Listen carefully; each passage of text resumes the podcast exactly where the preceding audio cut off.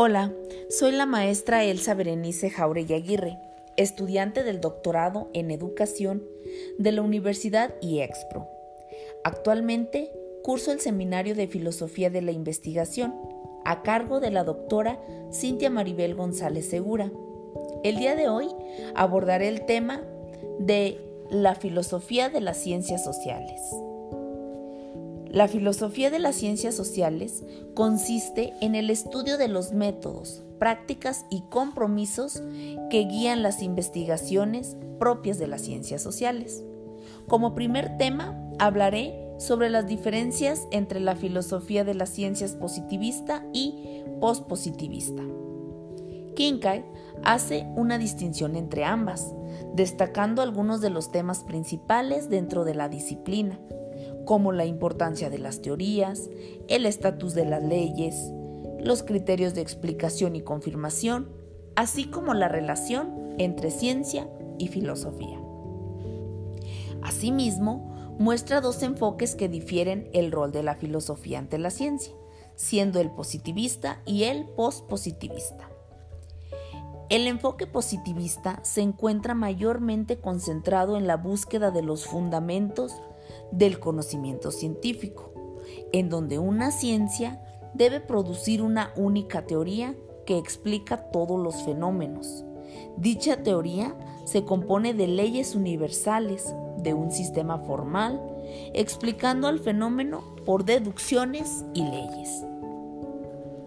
El enfoque postpositivista surge como respuesta al positivista, en lo referente a los rasgos que caracterizan al conocimiento científico, reflejándose en el desarrollo de subdisciplinas especializadas dentro de la filosofía. El enfoque postpositivista busca una interpretación planteada en el positivismo, integrando la diversidad de la práctica científica existente en cada campo de investigación. A diferencia del positivista, este incluye disciplinas sin teoría uniforme, sino varios modelos que no requieren leyes para desarrollarse. Los temas propios de la filosofía de las ciencias surgen dentro de las mismas investigaciones. Como tema número dos, hablaré del naturalismo, el pragmatismo y el pluralismo. La caracterización de la filosofía de las ciencias sociales se basa en marcos interpretativos que motivan el surgimiento del enfoque postpositivista.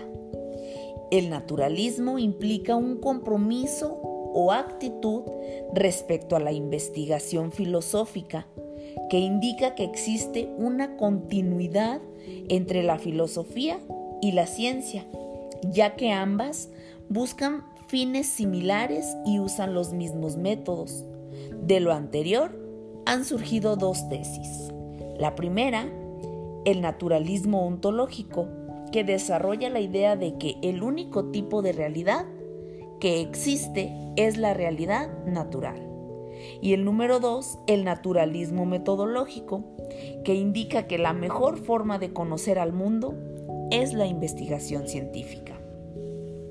Por otra parte, existen otras dos posturas filosóficas que han contribuido al avance de la filosofía de las ciencias sociales. Uno de ellos es el pragmatismo y otro el pluralismo.